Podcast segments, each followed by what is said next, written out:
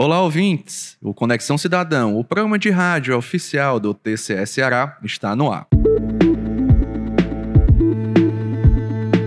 Vocês sabiam que o estado do Ceará ocupa o sexto lugar no Brasil em cobertura pré-natal e em cobertura das equipes de saúde da família nos municípios? E o total de crianças de até 3 anos em creches foi de 31%, sendo que a meta prevista no Plano Nacional de Educação é de 50%. Em outro aspecto que afeta diretamente as crianças é a rede de coleta de esgoto. Essa cobertura chega a apenas 29% da população cearense. Esses dados, viu, Carol, fazem parte do levantamento levantamento Primeira Infância, Mapa de 10 Indicadores Brasil, realizado pelo Comitê Técnico de Avaliação do Pacto pela Primeira Infância do Instituto Rui Barbosa, que é a entidade voltada ao desenvolvimento dos tribunais de contas brasileiros. Vem com a gente, que hoje o tema envolve os cuidados com a primeira infância, o período que vai de 0 a 6 anos, que é considerada uma das fases mais importantes para o ser humano.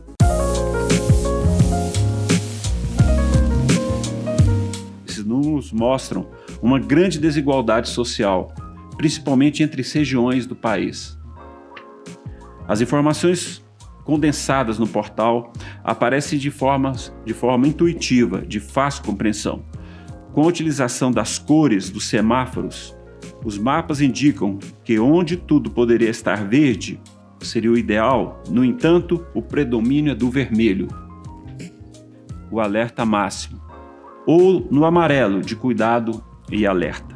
Essas informações muito provavelmente são de, do conhecimento dos governantes, dos gestores, dos prefeitos, até porque foram coletados nos próprios estados e municípios. Contudo, o portal do Pacto Nacional pela Primeira Infância propicia a visibilidade não só dos indicadores segmentados, quanto do conjunto que forma o panorama nacional. Esse é o conselheiro do Tribunal de Contas de Goiás, Edson Ferrari, presidente do Comitê Técnico do IRB, responsável pelo levantamento. Conforme o conselheiro, os indicadores criados estão disponíveis para consulta no portal da Primeira Infância, desenvolvido pelo TCE de Goiás, que condensa os dados de todos os estados e municípios brasileiros com gráficos e mapas completos. A coleta de dados é feita de fontes confiáveis, como o DataSUS, o INEP, o IBGE, dentre outras várias instituições conhecidas promovem a divulgação de dados referente à primeira infância. No Brasil, existem cerca de 20 milhões de crianças entre 0 e 6 anos, e dentre estas, 9 milhões se encontram em estado de vulnerabilidade, expostas à insegurança alimentar e à pobreza extrema. Esse conjunto de informações visa sensibilizar os tribunais de contas para a realização de avaliações de políticas públicas voltadas à primeira infância, de forma a subsidiar o aperfeiçoamento de programas e ações para esta população. Os cuidados com a primeira infância começam na barriga. O pré-natal é importante tanto para a mãe quanto para o bebê, para a gente conseguir detectar algumas doenças que possam estar acompanhando a gestação e evitar que se compliquem, ou também a se ajudar a mulher a ter novos hábitos de vida. Daiane fez todas as consultas. Com as orientações do médico e das enfermeiras, mudou a alimentação durante a gestação. Há 16 dias chegou o Heitor. Eu tinha bastante azia, náusea, então eu tive que fazer bastante mudança na alimentação para conseguir me alimentar mesmo. O ideal é que sejam feitas pelo menos sete consultas pré-natal para acompanhamento da gravidez. Mas no Brasil, quase um terço das gestantes não chegam a esse número. São cerca de 800 mil grávidas sem acompanhamento, o que acende um sinal de alerta no país. Iniciamos o programa falando sobre cobertura pré-natal no Ceará. Este indicador alcançou no estado 74%, um pouco acima da média nacional de 71%. Também falamos que o Ceará ficou em sexto lugar na cobertura das equipes de saúde da família nos municípios, alcançando 83% no estado do Ceará, bem acima da média do país, que é de 63,6%. O levantamento do Instituto Rui Barbosa indicou dados alarmantes relativos à taxa de mortalidade materna e ao número de crianças atendidas na pré-escola, não apenas no Ceará, Ceará, mas em grande parte do território nacional. A taxa de mortalidade materna no Ceará recebeu alerta máximo. O número de óbitos maternos por 100 mil nascidos vivos foi de 30. A média nacional deste índice foi 67,9 por 100 mil nascidos vivos, O Ceará ficou no 22º lugar no ranking nacional. Apenas o estado do Acre apresentou taxa abaixo de 30. Este indicador indica que as mortes maternas são causadas, por exemplo, por parto e puerpério em até 42 dias. Na União Europeia, esse índice foi de 8 para cada 100 mil nascidos vivos. O percentual de crianças de até 3 anos em creches no Ceará foi de 31%. O Plano Nacional de Educação prevê como meta que em até 2024, 50% das crianças devam estar em creches, conforme afirma o conselheiro Edson Ferrari. Apesar do Plano Nacional da Educação ter definido até 2024, quando se encerrar, o país deverá ter ao menos 50% de crianças de 0 a 3 anos em creches. O patamar atual, de apenas 29,8%, indica que a meta não será atingida, em prejuízo das mães trabalhadoras e de seus filhos pequenos. A cobertura vacinal contra a poliomielite no Brasil caiu de uma rotina que os estados alcançavam ideal de 95% até 2014 para uma preocupante redução na ordem de 70,6%. Isso significa sério risco de reintrodução dessa doença em nosso território.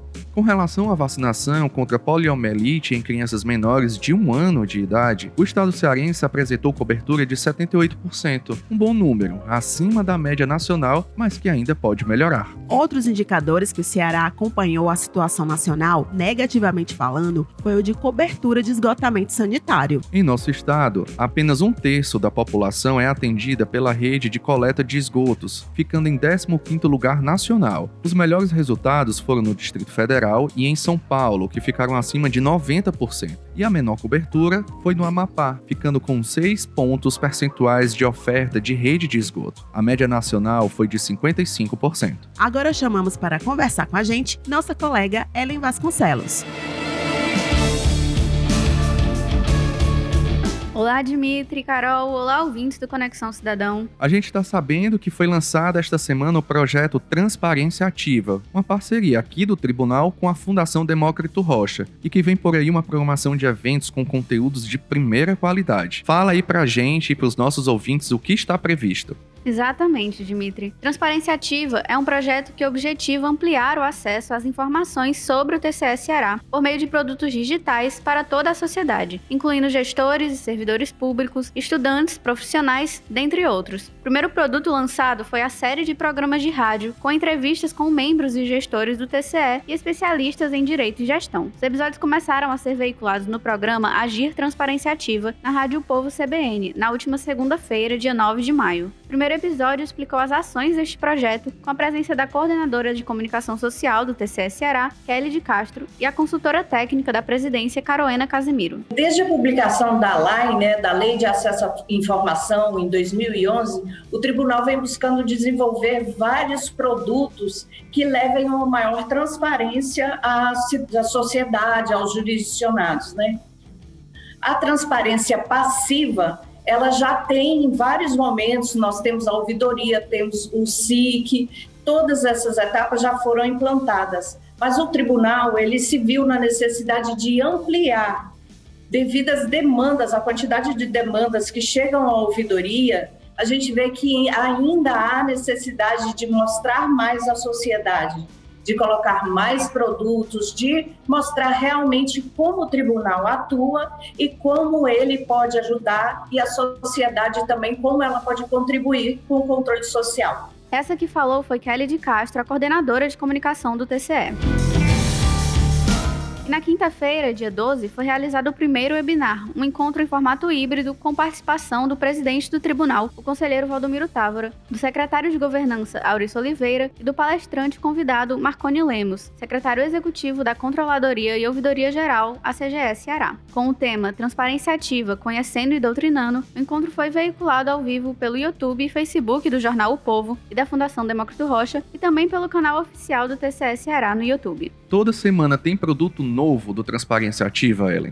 Isso mesmo, toda semana. A partir deste mês de maio, todas as segundas, às 14 horas, você acompanha o programa Agir Transparência Ativa na Rádio O Povo CBN. E às quintas-feiras, às 15 horas, acontecem os webinars. E para a semana que vem, o que, que a gente tem? Podem marcar na agenda. O segundo webinar ocorre dia 19 de maio, às 15 horas, com o tema Compromissos Sociais em torno da Transparência Ativa, Protocolo, Ouvidoria, Fiscalizações, Capacitações e Portal de Serviços. As inscrições são gratuitas. Podem ser feitas pelo site Simpla. E Ellen, e para quem perdeu os programas de rádios e os webinars, tem uma segunda chance para assistir? Claro que sim. Todos os programas de rádio, como os webinars, estarão disponíveis em plataforma digital. Basta acessar em transparenciativa.tce.ce.gov.br. Direto da redação, Ellen Vasconcelos, muito obrigado pela participação. Obrigada, pessoal. Na página do TCE Ceará você pode saber mais sobre Transparência Ativa e seus produtos. Fico por aqui, até a próxima.